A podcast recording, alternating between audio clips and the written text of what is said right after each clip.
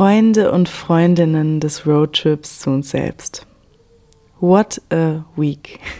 Ich bin bis eben nicht sicher gewesen, ob ich diese Folge überhaupt noch hinbekomme, weil ich sowas von keinen Bock hatte.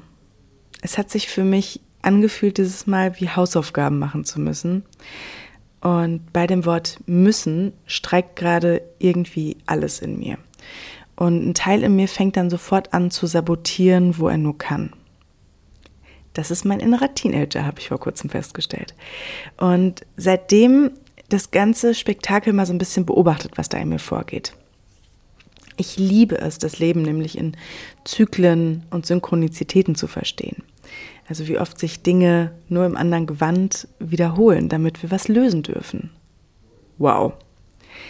Bali ist für mich sowas nochmal wie eine Highschool-Zeit, die ich nie hatte. Hier in Uluwatu, wo ich gerade lebe, kennt man sich nach einer Weile. Es gibt Surfer, es gibt die Yogis, es gibt die Skydiver, ähm, hier eine Mädchengruppe, da eine Jungsgruppe, hier ein Tanz, ähnlich wie in der Tanzschule, wer fordert wen auf, so nach dem Motto. Und jedwede andere Stereotypen, die man sich in so Highschool-Filmen damals reingezogen hat. Und auch die Thematiken sind hier gerade dieselben. Partys, wo Drama um Jungs herum passiert, kleine Eifersüchteleien, kleine Annäherungen oder ähm, übersetzt, man ist noch nicht ganz erwachsen oder auch spirituell wach gesehen, noch in der Findungsphase. Die ersten Erfahrungen mit persönlichem Wachstum sind vielleicht gemacht. Alles ist super Love and Light. Ein paar Healing Crystals, Kristalle hier, Yoga Teaching da. Schatten, unbequeme Themen die in, vor allem in eigene Verantwortung ziehen, sich selbst sein Mist oder einfach ähm, das, was nicht so viel Spaß macht, anzugucken. Nee, das macht e, nämlich eben keinen Spaß. Haben wir keinen Bock drauf. Das gibt's auch hier. Und da kann ich mich auch nicht immer von ausklammern. Ich finde es so witzig, das mit der Teenager-Highschool-Brille mal alles zu sehen. Denn das nimmt dem Ganzen mal diese Schwere. Dazu kommt, ich habe mir immer gewünscht, mal in dieser Zeit im Ausland gewesen zu sein. Ich habe das aber nie gemacht, weil ich so abhängig von meinem Partner, von meinem Freund damals war oder dem Freund danach. Und darüber habe ich mich irgendwo immer geärgert. Ich freue mich deswegen umso mehr, dass ich das jetzt erleben darf. Was lässt mich noch so ein bisschen auf dieses Teenager-Thema kommen? Ich öffne mich gerade für einen ganz neuen Weg der Sexualität durch das Tantra, was, by the way, nicht nur Sex ist, dazu komme ich aber in einer anderen Folge nochmal. Damit mit anderen Formen von Beziehungen, Männern. Ich fange irgendwie gefühlt nochmal von neu an nach meiner letzten Beziehung. Wie will ich denn wirklich in das Frausein gehen, in das Thema Mann, Frau, in Beziehungen? Ähm, ja, es ist noch mal ein bisschen wie so eine zweite Pubertät in cooler und in erwachsener. und viel, viele Dynamiken erinnern mich dabei an damals. Nur eben halt in der Erwachsenenversion. Ähnliche Verhaltensweisen, Unsicherheiten und auch das, wie ich mir selbst damals in alles reingefuscht habe oder mich auch reingepusht habe. Denn als Teenager dachte ich, ich muss das jetzt auch machen, weil das alle anderen machen und habe überhaupt nicht darauf gehört, ob ich mein, ob mein Körper das überhaupt will oder wie ich mich dabei fühle. Kann ich denn in diesem schnellen Sauseschritt-Tempo mich einer, mich einer Verbindung öffnen? Oder denke ich nur, ich muss das jetzt machen, weil das das Gegenüber erwartet? Und gerade wir Frauen haben unsere ersten sexuellen Erfahrungen selten gemacht, wenn wir wirklich Lust dazu hatten, weil wir es natürlich auch nicht besser wussten. Seien wir da mal ganz ehrlich. Und das war teilweise traumatisch. Vielleicht nicht so bewusst, aber der Körper, ein Teil in uns, wird sich das immer merken, wenn wir gegen ihn agiert haben. Und jetzt überleg mal, so die sexuelle Karriere zu starten. Und wenn ich ganz ehrlich bin, war ich eigentlich dahingehend bis Mitte, Ende 20 danach ausgerichtet, was der Partner, was das männliche Geschlecht von mir will. Ich war darauf ausgerichtet, Erwartungen zu erfüllen, von denen ich dachte, dass das der andere will, von denen ich dachte, dass man das so macht, von denen ich dachte, dass man als Mädchen, junge Frau so funktioniert. Was ein Pain im Nachgang, Was ein Schmerz. Als mir das mal in einem Coaching und, und äh, gerade so, im, ich merke das gerade durch diese Women's Circle, die ich hier habe, durch, durch, die, durch das Teilen mit, mit Frauen mal auf, auf diesem Punkt, ohne jetzt in das zu gehen, oh mein Gott, oh mein Gott, das war alles so schlimm. Nee, aber zu sagen, okay, warte mal, da war ein Teil in mir für manche Dinge vielleicht noch gar nicht so bereit oder da war ein Teil in mir, der gar nicht danach agiert hat, was er oder sie denn oder was sie denn überhaupt möchte. Worauf habe ich denn überhaupt Lust? Ich meine, wir kriegen es auch nicht beigebracht. Unsere Mütter haben es nicht beigebracht bekommen. Ähm, wir haben es nicht beigebracht gekriegt in der Schule. Es wird uns wird keinem gezeigt. Und dann leben wir einer Vorstellung von Sex ist wie in Pornos. Wir leben in einer Vorstellung von, ähm, äh, man hat das so zu machen und, und, und good girl zu sein, nach dem Motto. Oder man darf nicht, man darf nicht so viel Lust haben, weil das ist ja dann wieder zu viel. Ähm, ja, das Patriarchat lässt da leider immer noch sehr, sehr grüßen. Das, das gehört in eine eigene Folge, merke ich gerade. Ähm, zum nächsten Teenager-Thema aber jetzt erstmal Unsicherheiten. Rumgemäkel an mir selbst, meinem Aussehen, vor allem an dem Körper. Und gerade in Zeiten, wo wir über unsere emotionale Welt und das Außen überhaupt keine Kontrolle haben, fangen wir an, an unserem Körper zu kontrollieren. Der hat uns dann auch noch mit Pickelchen oder hier und da etwas zu viel oder zu wenig auf den Rippen gezeigt. Hey, hier ist was unterschwellig am Brodeln und nicht in Ordnung. Und auch weil in der Phase meine Essstörung und die Bulimie entstanden ist. Hierzu gibt es die Folge mit der lieben Andrea, äh, mit der lieben Andrea Amann. Ich glaube, das ist die Folge 22, 23, 23 ist es. Ähm, deswegen bin ich da sehr sensibel und anfällig für mich kontrollieren, damit ich nach außen bloß perfekt bin. Aua, hat die Seele damals gesagt. Und das Herzchen auch. Aua, aua, aua. Und zur Unsicherheit da gesellt sich wunderbar der Freund, die Freundin Vergleich. Nicht zuletzt, weil ich diesen Satz in meinem Unterbewusstsein auch gebrannt hatte. Schau doch mal, wie alle anderen Mädchen aussehen und wie du dich fertig machst, wie du aussiehst. Den habe ich mal gehört, als ich zu einer Party wollte in Teenagerzeit. Und der hat mich, ich habe mich in der Zeit eh schon traurig und nicht wohl gefühlt, weil mir das Außen oder ich mir durch das Außen suggerieren lassen habe, dass ich zu dick bin, dass ich nicht okay bin, wie ich bin und mich einfach schon nicht wohlgefühlt habe, irgendwie gefangen in meinem Körper, was man ja als Teenager eh irgendwo tut. Und meine Mama hat das gar nicht so bewusst gesagt damals, aber puh, ich habe an diesem Satz, ich glaube, das ist bis heute noch der schwierigste Glaubenssatz, den ich rausarbeite. Schau, wie alle anderen aussehen und wie siehst du aus. Und das ist eigentlich, da hat sie eigentlich nur das wiedergegeben, was eine der größten Krankheiten unserer Gesellschaft ist, nämlich wir schämen uns für das, was wir sind. Wir schämen uns für unseren Körper, unser Zuhause, das Zuhause von unserem Herzchen, von unserer Seele, von unseren Wünschen, von all dem, was wir hier auf der Welt erleben dürfen. Und wir schämen uns dafür und halten uns von so vielen Dingen fern, weil irgendein System uns suggeriert hat, wir müssen anders sein. Und das Einfachste wie wir Menschen uns klein halten oder womit wir uns klein halten. Und auch das Niedrigschwingendste, das ist Scham. Scham für das, was wir uns wünschen, Scham für das, was wir sind, Scham für das, was wir wollen. Und weil das Leben immer so schön in, in Cycles, in Zyklen passiert, in Kreisen, damit wir eben Dinge lösen dürfen, ähm, bekommen wir immer wieder Situationen, wo wir die Entscheidung bekommen, gehe ich in die Scham, Gehe ich in, gehe ich in die Opferrolle, gehe ich in das Thema rein, ähm, gehe ich wieder den, den schmerzvollen Weg runter oder gehe ich den Weg rauf, den ich vielleicht noch nie versucht habe. Aber das ist es doch mal wert, oder? Ich habe tatsächlich interessanterweise, weil sich bei mir eben gerade so viele Teenager-Themen wiederholen, habe ich ähm, am Wochenende vor einer Party mit meiner Mitbewohnerin eine ähnliche Erfahrung gehabt wie mein, meiner Mama. Ähm, ich war so in dem Modus, was soll ich anziehen? So Classical Teenager Me. Und dann sagte meine Mitbewohnerin, ja, warte mal, wenn du, wenn du sexy sein willst, das. Wenn du das, dann willst du das. Naja, Männer stehen darauf. So, und dann ist mir in dem Moment aufgefallen, weil ich hatte auf der einen Seite ein Outfit, wo ich mich wohlgefühlt habe. Es war so mein, mein 80er Me mit meiner Leoparden-Leggings, mit, mit, einem geknoteten Hemd. Ich habe mich einfach, ich habe so, yes, That's it. Das ist mein, mein, mein 80er-Ich, was ich gerade sein will. Ähm, und das andere war eher ein Kleid. Es war eher so ein bisschen das, was meine Mama sich kleiden würde. Ähm, sehr weiblich. Das, was ich dann in der Zeit angefangen habe, damals abzulehnen in meiner Teenagerzeit. Ganz interessant. Ähm, meine Mitbewohnerin sagte, also ich dir nur eins sagen, das andere ist schärfer und so und so. Und dann habe ich gemerkt, wie in mir was losging. Und ich habe so ein Kloß im Hals bekommen, Tränen in den Augen und habe gesagt, das ist Danke, danke.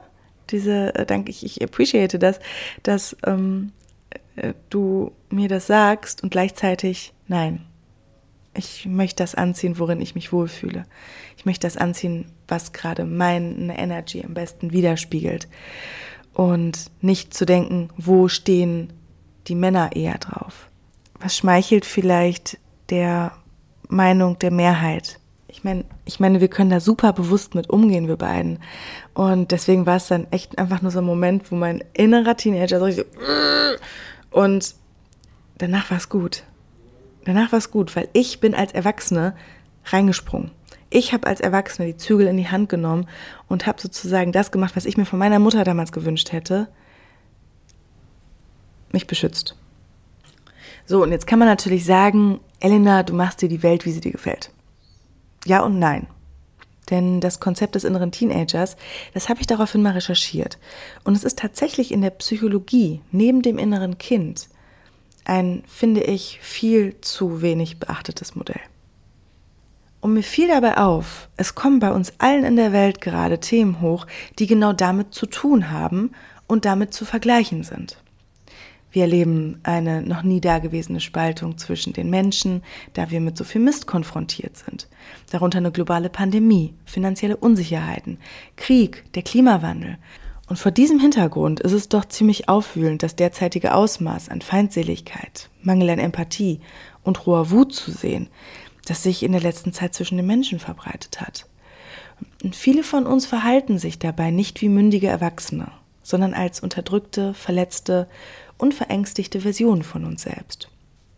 Und ich stelle dir jetzt mal ein paar Fragen, wie du darauf kommen kannst, ob dein innerer Teenager vielleicht gerade am Steuer sitzt und lade dich dazu ein, sie für dich mal innerlich oder ne, hol den Zettel und Stift oder dein Journal, wovon wir am Anfang gesprochen haben, dein Notizbuch, hol dir das mal raus und beantworte diese Fragen. Gibt es Momente, in denen du dich gefangen und überwältigt fühlst, dich deswegen sehr wütend, reaktiv, aufgeregt, launisch oder nervös fühlst? Du kannst dann gerne auf Stopp drücken und weitermachen, wenn du die Frage beantwortet hast. Zweite Frage. Erlebst du Momente, in denen es dir unmöglich erscheint, negative Gedanken zu stoppen? Passiert es dir, dass du unerwartet auf Menschen in deinem Leben losgehst?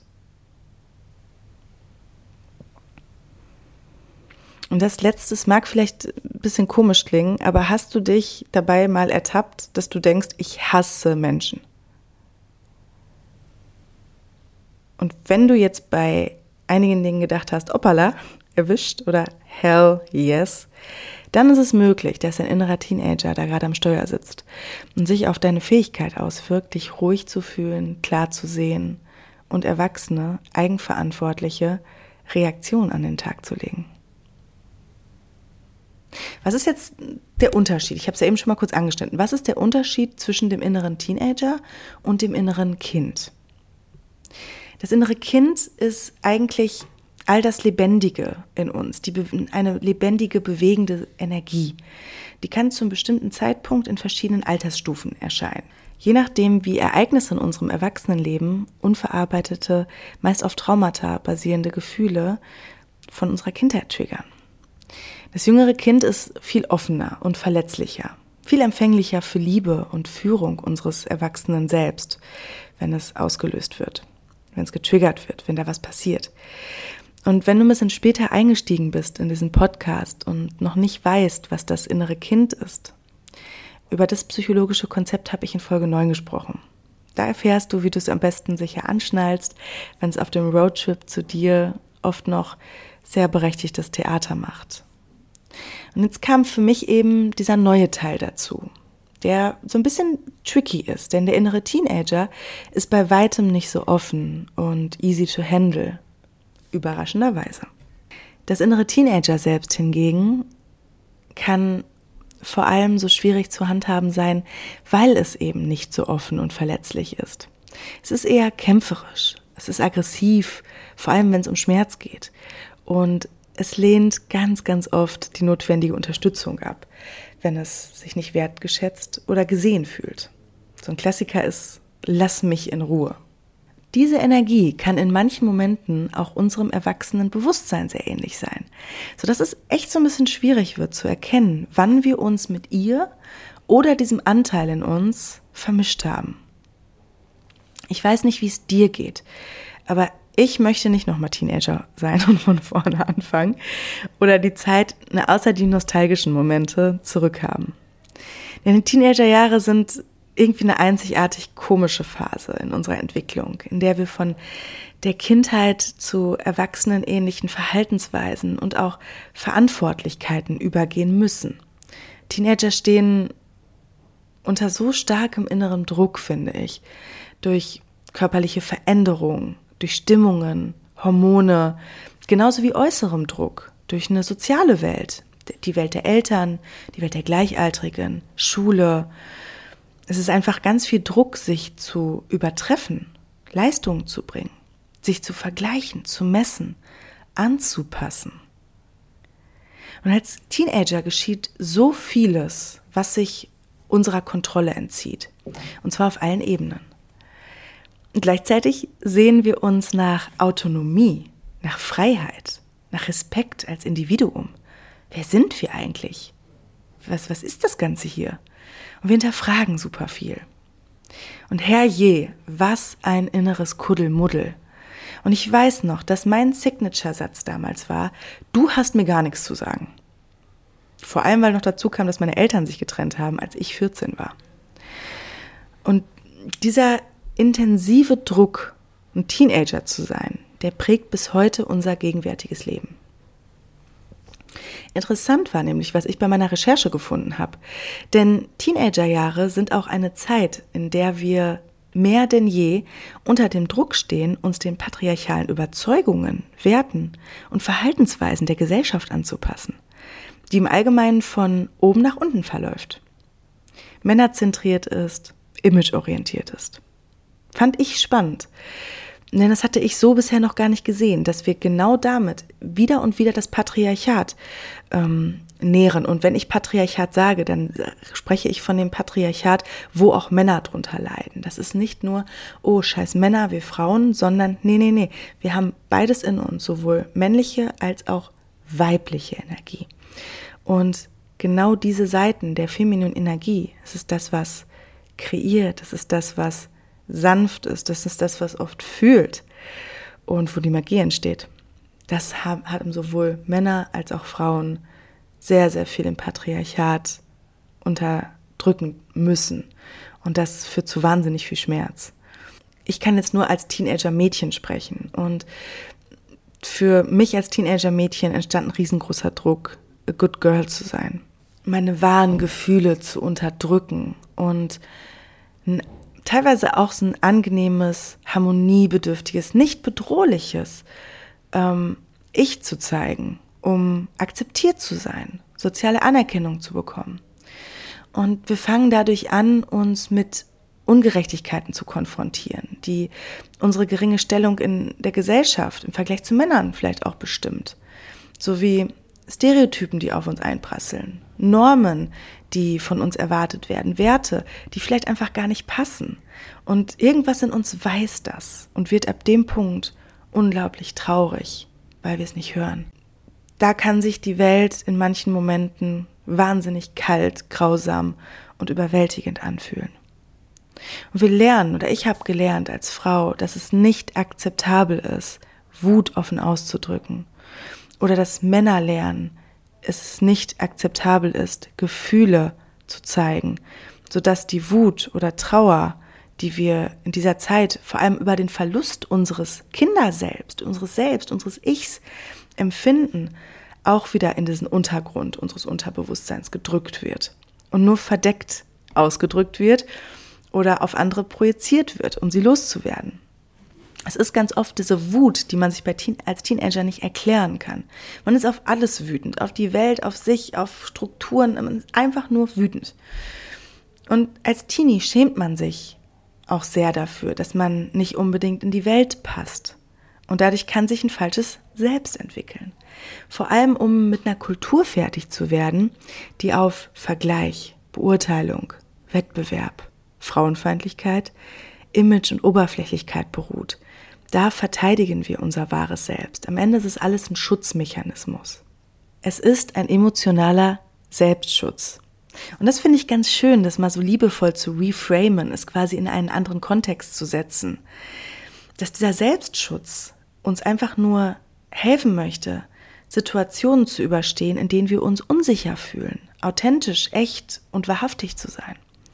Und wir alle machen das bis heute zu einem gewissen Grad, um uns an eine Kultur, Gesellschaft anzupassen, die aktuell noch Männer oder eher diese Toxic Masculinity, das, das, das ungesunde Männ Männlichkeitsbild, was so viele Jahre zu so viel Theater geführt hat, zu dem Desaster, wo wir eigentlich uns heute befinden, wo das gegenüber einem gesunden männlichen Bild oder Frauen einem gesunden Weiblichkeitsbild bevorzugt wurde. Und dieser Kampf, der findet seit Jahrhunderten in uns statt. Innen wie außen. Und wir als Teenager fechten das halt auf einem sehr sichtbaren Level aus. Denn diese soziale Szenerie unter Gleichaltrigen, die kann sich da in der Schulzeit, sieht die ja aus wie ein Schlachtfeld. Das ist ein Kampf ums Überleben des Stärkeren. Die Hierarchie des sozialen Vergleichs und des Wettbewerbs bestimmt, wer an der Spitze und wer am Ende steht. Wer ist der Star in der Klasse? Wer ist der Klassenclown in der Clique? Oder wer wird eher gehänselt oder belächelt? Und das sind Wunden, die gehen ganz, ganz lange nicht weg. Und wenn ich so zurückdenke, herrscht innerlich so oft als Teenager ein Gefühl der Bloßstellung, der Angst, der Scham. Das habe ich allerdings damals nicht gezeigt oder lieber laut und cool getan, alles weggespielt.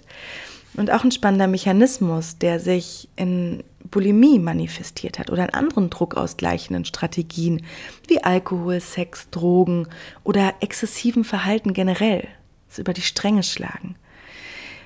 Und in einer performanceorientierten, oberflächlichen, imagegesteuerten, kapitalistischen Gesellschaft lernen wir, dass wir uns von unseren Gefühlen distanzieren müssen, dass wir uns abhärten müssen, um zu überleben, dass wir verbergen müssen, was wir wirklich fühlen und denken, um uns anzupassen. Und das macht mich so traurig, wütend, dass ich heute manchmal denke, ich hasse Menschen. Darf ich vorstellen? Mein innerer Teenager. Jetzt habe ich so viel über Scham gesprochen. Und Scham ist oh, so ein Gefühl, glaube, keiner setzt sich damit gern auseinander. Es ist wirklich das niedrig schwingendste Gefühl, was uns so ohnmächtig, so klein macht. Wow.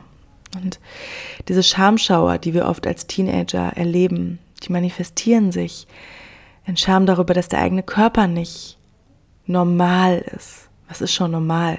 Hätte man mir das damals gesagt, ich wäre weitaus entspannter geworden. Was zu, einfach zu dieser, wenn wir denken, dass wir nicht normal sind, führen wir, führt, führt es zu dieser intensiven Angst, nicht genug zu sein. Wir haben aber auch Scham darüber für natürliche Bedürfnisse, für Grenzen. Wir fragen uns überhaupt nicht mehr, was will ich denn wirklich, weil wir uns einfach nur für das schämen. Es gibt noch eine Scham als Teenager für die Wut, die wir haben, dass wir uns keinen sicheren, dass wir irgendwie keinen sicheren Ort haben, wo wir uns gesehen fühlen, wo wir uns verstanden fühlen. Scham, weil wir uns in manchen Momenten hilflos und machtlos gegen so vielen Dingen fühlen, denen wir uns fügen müssen, auf die wir keinen Einfluss haben. Es kommt noch das Gefühl hinzu, unter Druck zu stehen, dass wir alles im Griff haben zu müssen, ohne dass es eben diesen sicheren Ort gibt, um uns von genau dem Druck zu erholen. Und da sage ich Hashtag Bulimie, Hashtag Alkohol, Hashtag Exzesse. Manchmal haben wir aber auch vielleicht Scham für das Familienleben, das sich vielleicht nicht sicher anfühlte oder irgendeinem Stereotyp entsprach. Vielleicht hatten unsere Eltern nicht genug Geld. Vielleicht haben wir uns für andere Dinge geschämt. Und dazu gesellt sich eben noch Trauma, Vernachlässigung im Teenageralter, die teilweise auch zu gesundheitlichen chronischen Leiden als Erwachsener führen können oder uns immer wieder auf die verschiedensten Weisen dazu bringen, genau diesen Schmerz zu kompensieren. Vielleicht mussten wir zu schnell erwachsen werden, weil die Erwachsenen selber nicht in ihrem erwachsenen Ich waren und sich um uns gekümmert haben, wie wir es damals brauchten. Vielleicht mussten, hatten wir Druck, älter und erwachsener zu erscheinen, weil wir emotional vernachlässigt wurden. Vielleicht mussten wir distanziert erscheinen oder emotional distanziert, weil die Verletzlichkeit für uns sich nicht sicher angefühlt hat oder beängstigend und oder Erwachsene unnahbar waren. Vielleicht gab es aber auch Verachtung und Missbrauch, weil Erwachsene in unserem Umfeld waren, die selber fehlende Integrität hatten.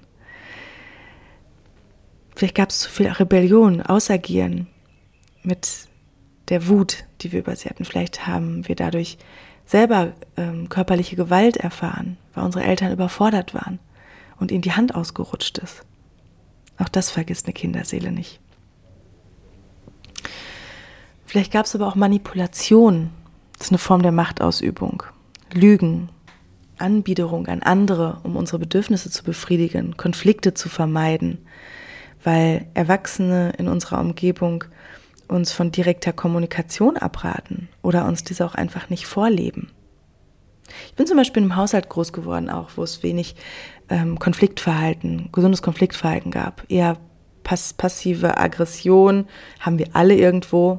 Ich werde nicht die Einzige sein, die so aufgewachsen ist, aber ich, ich pinsel das gerade mal hier raus, wenn ich das Gefühl habe, ähm, das zu teilen ähm, lässt viele innere Teenager in euch gerade nicken ähm, ja, wenn man einfach von, von Haus aus kein gesundes kommunikatives Verhalten, was das angeht, gelernt hat, dann ist das wie ähm, eine neue Sprache lernen. Es ist, was kommt noch dazu? Als Teenager beschämen wir, weil wir uns so beschämt fühlen, beschämen wir auch gerne andere, um zu kontrollieren, um uns sicherer zu fühlen, um uns gegen unsere eigenen Schamgefühle zu wehren. Und dazu kommt, weil wir eben, Kontrolle geht ja viel damit einher, dass wir was perfekt machen wollen. Und irgendwann entwickeln wir dadurch eine Angst eine Angst, perfekt zu sein, eine Angst, nicht zu reichen. Und das alles sind unschuldige Strategien, die wir da angewandt haben. Wir wussten es ja nicht besser. Um zu überleben, um unsere Bedürfnisse zu befriedigen und um uns zu schützen, wenn wir uns unsicher und ungeliebt fühlten.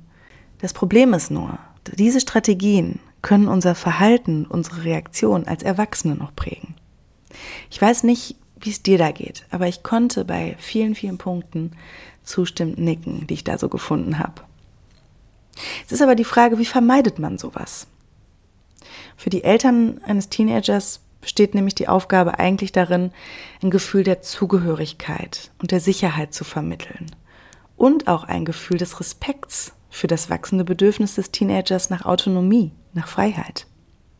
Hätten wir gesunde, liebevolle und verlässliche Erwachsene um uns herum gehabt, die uns wertschätzen, sehen, wie wir sind, was wir brauchen, anstatt ihren Blueprint, ihre Auffassung von, wie man, wie man zu sein hat, drüber zu legen und uns stattdessen fördern, während sie gleichzeitig unser wachsendes Bedürfnis nach Autonomie respektieren. Wir wären besser gerüstet, um die unruhigen Gewässer des Aufwachsens in einer so patriarchalen Welt zu meistern und könnten so im Laufe der Zeit eine stärkere Verbindung zu uns selbst entwickeln, beibehalten. Es wäre weniger nötig, ein falsches Selbst zu entwickeln, um das wahre Selbst vor der Außenwelt zu schützen. Wir hätten weniger Therapie, wir hätten weniger Mental Health Thematiken. Die Welt wäre insgesamt eine bessere. So, jetzt kann man sagen, hätte, wenn und aber, hätte, hätte Fahrradkette. Das habe ich damals sogar immer schon gesagt.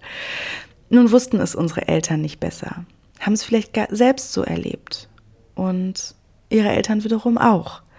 Und das ist einfach Evolution. Wir werden dazu angehalten, uns immer besser auf dieses ganze Human Being Ding, das Menschsein, einzutun und es zu meistern. Und die Mutter bzw. die weibliche Energie, ich will es nicht nur auf das physisch-weibliche beziehen, die spielt in dem Ganzen eine zentrale Rolle. Ich habe in meinem Teenageralter noch deutlich gespürt, dass die Beziehung zu meiner Mutter immer distanzierter, angespannter und wackeliger wurde, ohne unbedingt zu wissen warum. Weil ich völlig anders war und gedacht habe, ich muss doch adoptiert worden sein. Oder weil ich ihr so ähnlich war, dass es mich wütend gemacht hat. Dazu hatte ich das Gefühl, dass meine Mutter mir gegenüber zunehmend auch feindseliger, eifersüchtiger, distanzierter, gereizter, aber auch desinteressierter wurde. Heute sehe ich das als logische Schlussfolgerung. Zu der Ebene war ich aber damals überhaupt nicht fähig. Dazu war ich mit dem weit verbreiteten Rollenbild aufgewachsen. Väter, Männer sind physisch oder emotional einfach nicht da. Was das Ganze nach der Trennung meiner Eltern noch komplizierter machte, wenn man auf Beziehungen schaut. Dazu kam ich bin meinem Papa auch noch sehr ähnlich. Also es war viel, viel Spannung in der Zeit damals um uns. Und wenn ich dahingehend jetzt nochmal auf diese patriarchalen Strukturen schaue, kann es sein, dass unsere Eltern den Druck, den wir empfunden haben, unbewusst und ohne böse Absicht noch verstärkt haben, anstatt uns von dem, vor dem Druck zu schützen, weil sie eben auch aus diesen Strukturen kamen. So, anstatt uns zu beschützen oder uns über die Ungerechtigkeit aufzuklären, die diese patriarchale Kultur mit uns gemacht hat, haben unsere Eltern unbewusst die Scham, die wir empfunden haben, vielleicht sogar noch verstärkt und auf vielfältige Weise. Ich kann jetzt nur für mich als Frau sprechen und ich habe im Guten wie im Schlechten vorgelebt bekommen, wie man in einem weiblichen Körper in einer uns doch recht feindselig gesinnten Welt lebt. Nämlich, dass man es übers Äußere steuert. Nämlich, dass man es über Manipulation durch Aussehen steuert. Und in dem Maße, wie meine Mama zum Beispiel selbstpatriarchale Überzeugungen, vor allem was das Aussehen angeht und Werte verinnerlicht hat, hat sie mich unbewusst dazu gebracht, dasselbe zu tun. Und wie gesagt, ich liebe sie abgrundtief. Ich hätte mir keine bessere Mama aussuchen können, weil es mich genau zu dem Menschen gemacht hat, der ich heute bin. Hier geht es nicht darum, an eine Klagemauer zu gehen oder jemand mit einem Fackelmob irgendwo durchzujagen. Es geht darum, so ein bisschen mal von oben auf diese ganze Dynamik, die wir hier als Mensch ähm, erleben, drauf zu gucken. Und meine Mama hat das alles auch gemacht mit der Absicht, mich lieb zu haben, mir zu helfen, in dieser Welt zu überleben, in der es, in der die Währung ist, schön zu sein, weil man dann angesehen wird. Und mir tut es bis heute weh, wenn ich an die Elena damals denke, die wein vorm Spiegel stand und angefangen hat, sich und ihren Körper zu hassen. Unsere Eltern, ich kann es immer nur wieder sagen, und das tut mir auch so weh, weil sie selbst in diesen Strukturen aufgewachsen sind, wo von oben nach unten regiert wurde und wo von ihnen erwartet wurde, dass sie sich fügen. Für unsere Eltern mag der von oben nach unten gerichtete Ansatz einfach, so war es eben. Es war halt so. Es war halt so gewesen sein. Und das hat mir geholfen, friedlich zu werden und eine ganz große Liebe dafür zu entwickeln, das Herz aufzumachen, statt zu schließen und zu sehen, was unsere Eltern auch alles erleben mussten, was unsere Großeltern erleben mussten. Und dahingehend ihre entwickelte Stärke zu sehen. Und unsere Generation hat nun einfach andere Themen, andere Dinge. Und es erfordert einfach viel Mut und Mühe, diese innere Arbeit zu leisten, die notwendig ist, um anders zu sein, anders zu erziehen, die Welt ein bisschen zu verändern, sich eben diesen schmerzvollen Strukturen nicht mehr zu fügen. Und es gab damals auch einfach nicht die Möglichkeiten, die wir heute haben. Ein Krieg musste verarbeitet werden und das merken wir, glaube ich, alle heute noch emotional. Beziehungsweise ich merke es sogar gerade. Ähm, ja, und das heißt, wenn die Dynamiken aus unseren Teenagerjahren anhalten, kann sich der innere Teenager zu einem rigiden, trotzigen Beschützer-Ich entwickeln, das bis ins Erwachsenenalter anhält. Und das Blöde ist, dass der innere Teenager glaubt, sein wahres Ich zu schützen, während er oder sie in Wirklichkeit wieder diese alten patriarchalen Überzeugungen, die wir geerbt haben, aufrechterhält und sich selbst wiederum dadurch schadet, ohne sich dessen überhaupt bewusst zu sein. Ich hoffe, du hast jetzt keinen Drehwurm bekommen. Kurz und knapp gesagt ist, wenn wir jetzt wieder anfangen, uns genauso zu verhalten wie unser Teenager damals, fahren wir die gleiche Schleife nochmal, die gleiche Kurve und kommen am gleichen Punkt wieder an, weil diese Kurve nämlich nur ein Kreis ist. Und weil der innere Teenager unserem Erwachsenenbewusstsein da so ähnlich sein kann, ist es wirklich eigentlich notwendig für jeden Menschen mal zu schauen, wann er das Steuer unseres Systems übernommen hat und eben selbst zerstörerisch agiert. Um das jetzt auch nochmal komplexer zu machen, kann der innere Teenager manchmal auch einfach diese Wut noch auf das Erwachsene-Ich von uns jetzt empfinden, weil er so lange vernachlässigt wurde. In romantischen Beziehungen hatte ich zum Beispiel immer Angst, Grenzen zu setzen und Bedürfnisse zu kommunizieren, weil ich mit dem Blueprint, also mit dem Programm aufgewachsen bin, das Grenzen setzen und etwas wollen, ist auch geil. Dieser Satz, Kinder, die was wollen, kriegen was auf die Bollen. Was lehrt uns das denn bitte? Ja, wir dürfen nichts wollen. Doch, du darfst alles wollen. Du darfst wollen. Du darfst die ganze Welt wollen. Und daher kommt nämlich dieses Ganze, fällt mir gerade ein, dass wir zu viel sind. Es bedroht die Beziehungen. Wir wollen zu viel. Also geben wir uns immer mit dem zufrieden, was doch okay ist. Es geht schon. Geht doch schon. Das Leben ist zu kurz für das geht doch schon. Für geht schon. Ich habe mir versprochen, ich mache kein okay oder es geht schon irgendwie mehr. Ich mache es nicht mehr. Dafür ist mir, dafür bin ich mir selbst zu lieb und die Lebenszeit zu kurz. Und wenn ich in Beziehungen damals wo alles schon so ging oder okay war, getriggert wurde oder teils unbewusst verletzt wurde, merkte ich nicht, dass ich mir habe alles gefallen lassen und am Partner eigentlich alles ausgerichtet habe, obwohl ich mich zum Selbstschutz hätte äußern müssen, für mich einstehen müssen, einfach gehen müssen, anstatt alles wegzulächeln, mich zu fügen und passiv-aggressiv vor allem mir selbst gegenüber zu sein. Und das Verhalten, das war eigentlich nur eine Form des Verlassens meiner inneren Kinder, da ich noch kein erwachsenes Bewusstsein hatte zu dem Zeitpunkt.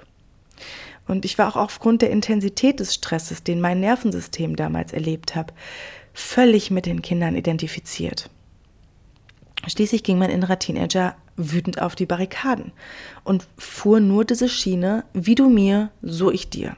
Ging fremd, fiel in eine Opferrolle, versuchte einfach nur die Wut am Außen rauszulassen und vor allem meinen Partner damals zu beschämen, dafür ihn dafür verantwortlich zu machen, was mir hier gerade widerfährt. Und der schon lange überhaupt nicht mehr dafür offen war.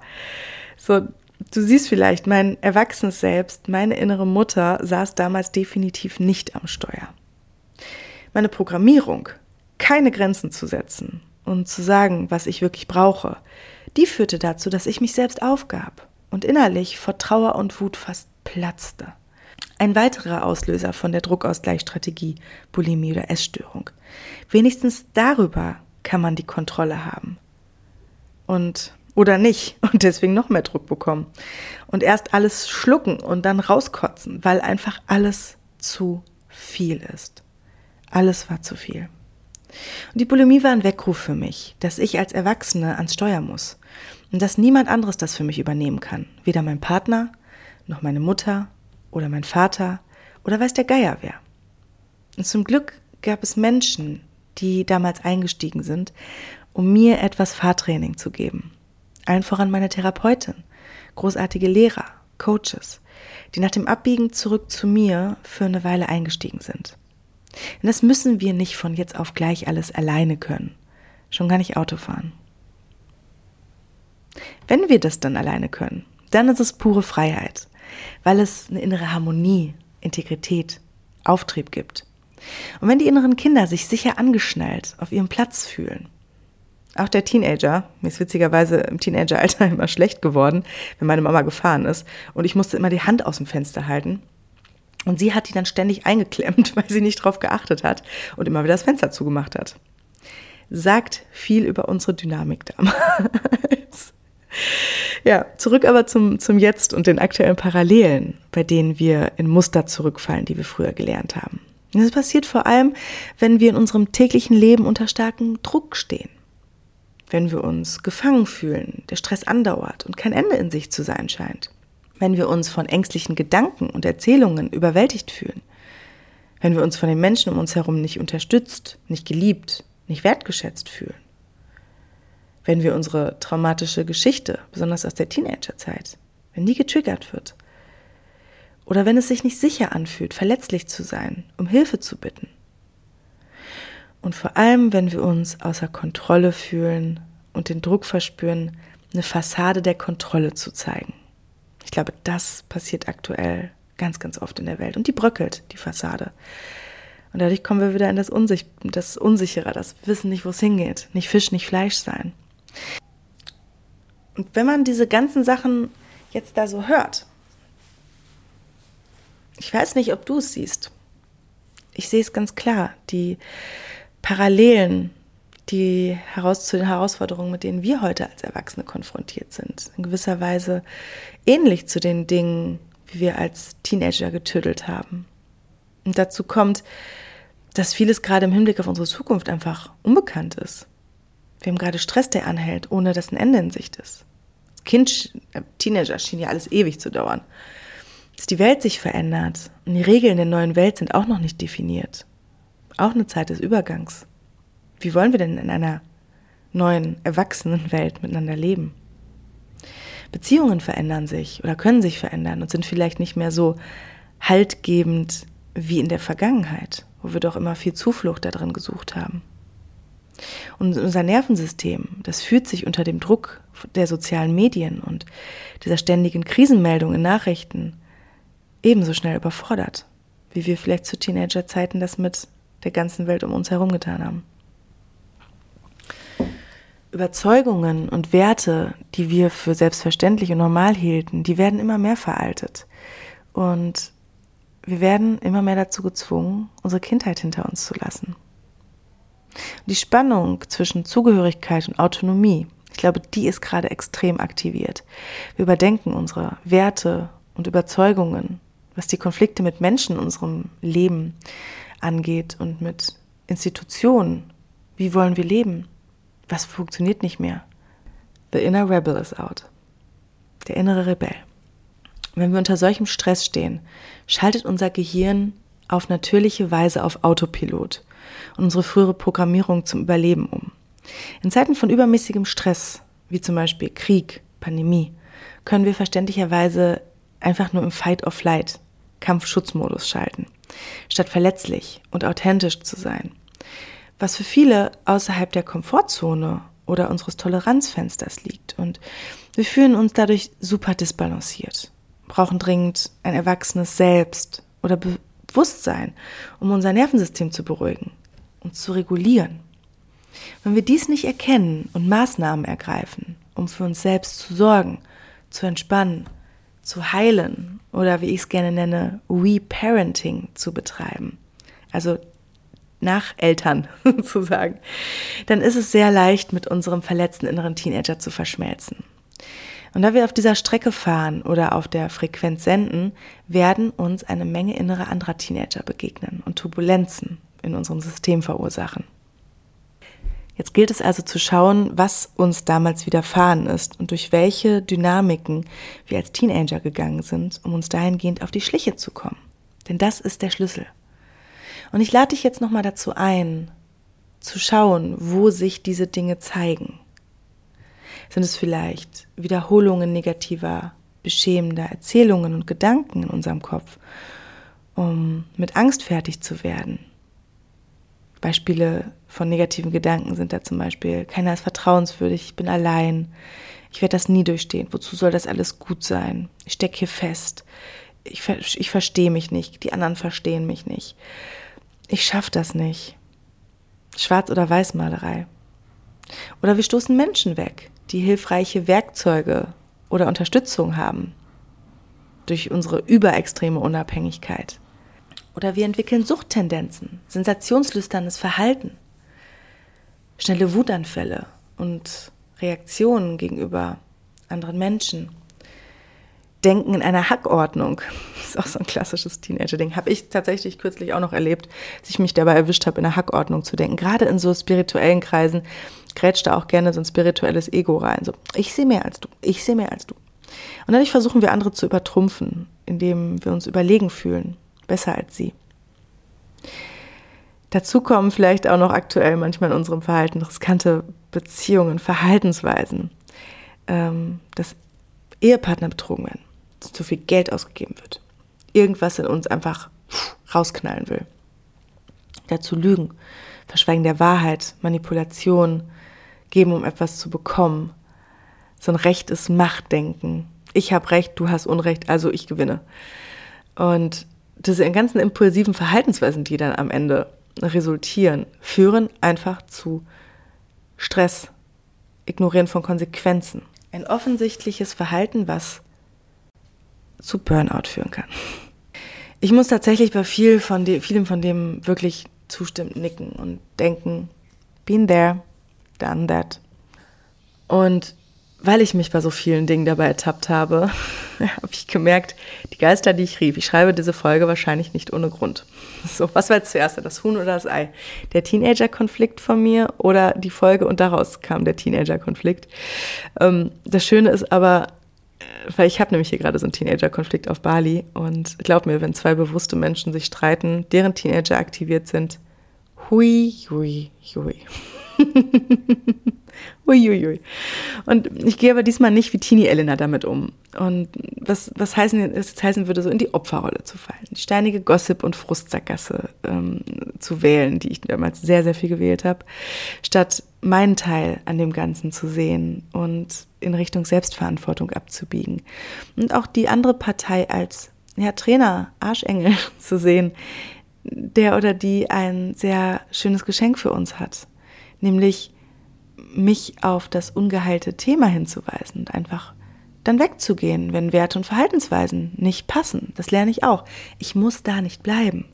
Wenn jemand nicht die Art von Beziehung oder Freundschaft ähm, führen kann, das hat ja nichts damit zu tun mit möchte und es ist völlig okay, dass man auf zwei unterschiedlichen Wegen reist, ähm, dann kann man ja einfach in, in Frieden weggehen, statt sich die ganze Zeit, also wie so, als würde man in einem ähm, Theaterstück sitzen und man beschwert sich, dass das scheiße ist auf der Bühne. Weil man doch eigentlich merkt, dass im Backstage-Bereich was ganz anderes abgeht. Und ich sitze als Zuschauer und ich habe aber nicht das Recht, im Drehbuch des anderen rumzufuschen. Ich kann aber, was ich machen kann, statt mich, die, mich zu beschweren und mich darüber abzufacken, ich kann aufstehen und gehen. Und zu meinem eigenen Theaterstück gehen und schauen, okay, warte mal, sitzt da nicht vielleicht ein ähnlicher Anteil im Backstage, den ich mal auf die Bühne holen kann, um ihn mir selber mal anzuschauen. Ja. So, woran, woran merkst du jetzt genau, dass der innere Teenager Zuwendung braucht, zu viel Druck ist? Ich merke es vor allem daran, wenn ich sehr über die Stränge schlagen will. Das ist bei mir ein super wichtiges Warnsignal generell ähm, an mein inneres Erwachsenen-Ich, oder ich nenne es liebevoll das Cool Mom-Ich, dass ich dringend eine Pause brauche und eine andere Form der Erholung. Und wir dürfen uns dann dem Teenager liebevoll zuwenden, entschleunigen, einen Gang zurückschalten und uns selbst nähren. Und dazu gehört vor allem das Bedürfnis nach Spaß, nach Leichtigkeit und Zeit einfach zu sein und zu entspannen. Und ich lade dich mal dazu ein, dich zu fragen, was habe ich damals gerne gemacht? Welche Musik habe ich zum Beispiel gerne gehört? Wobei konnte ich die Zeit vergessen? Und was hätte ich damals gebraucht? Vor allem von meinen Eltern. Das ist manchmal gar nicht so leicht, denn dieses Aufwachsen im Patriarchat hat uns alle gelehrt, nicht auf unsere inneren Signale zu hören, es zu ignorieren, wenn der Motor stottert und eher noch einen Gang hochzuschalten.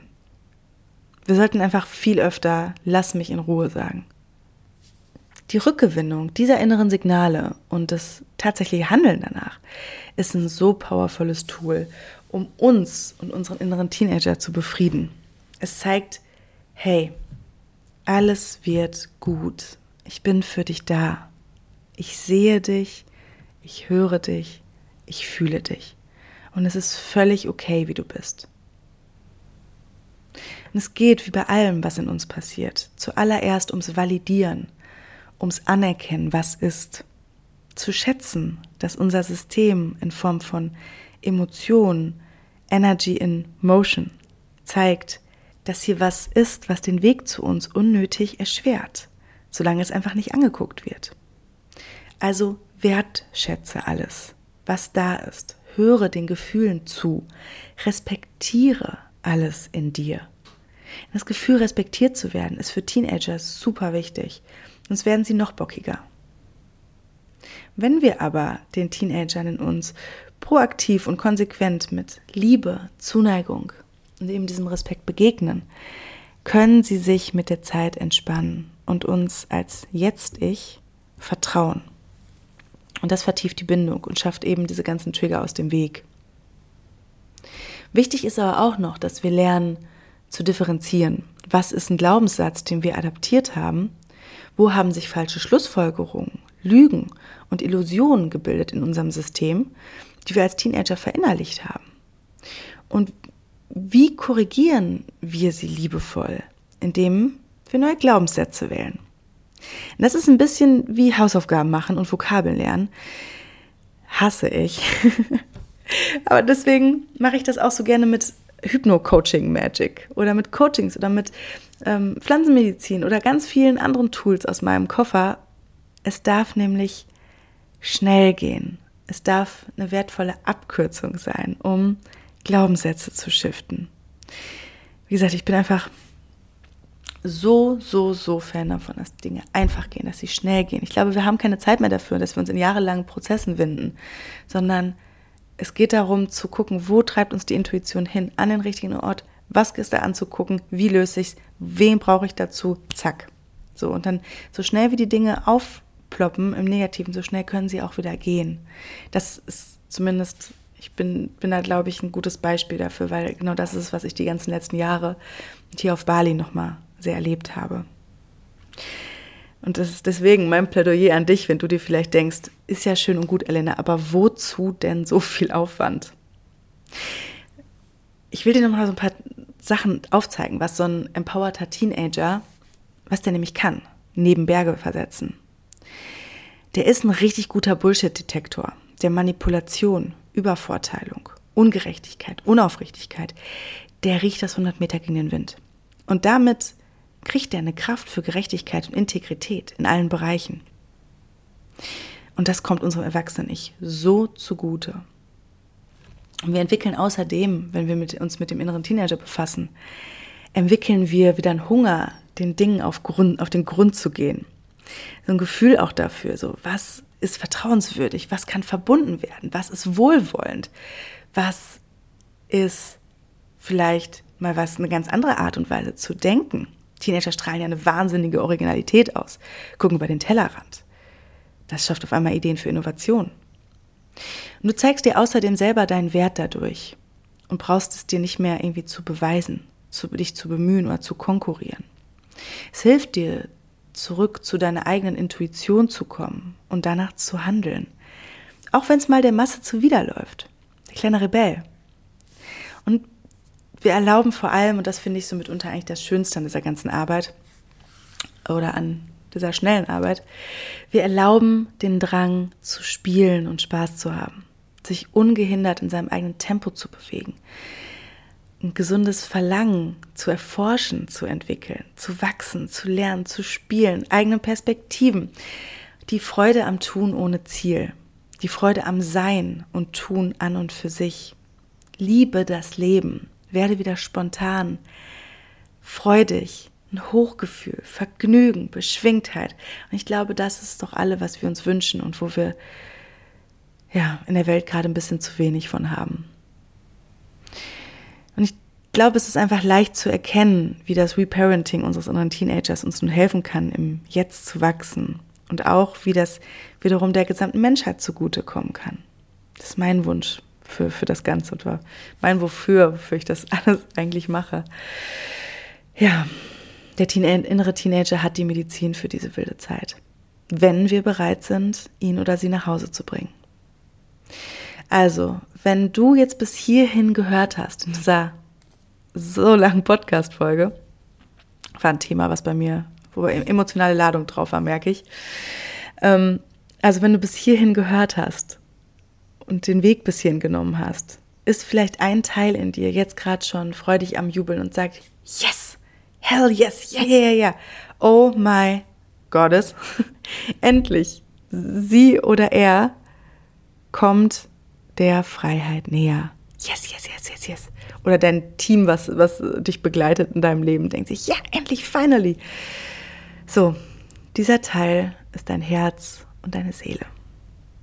Und wenn du die noch nicht so gut hören kannst, ich tue es und helfe dir mit meiner Arbeit mehr als gerne dabei, die Navigationsansagen der beiden zu sehen und zu hören.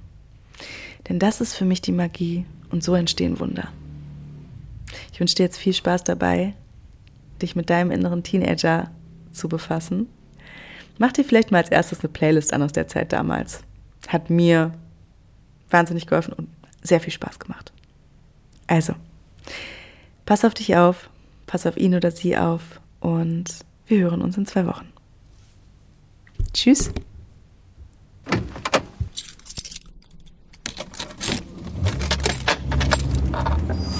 Fish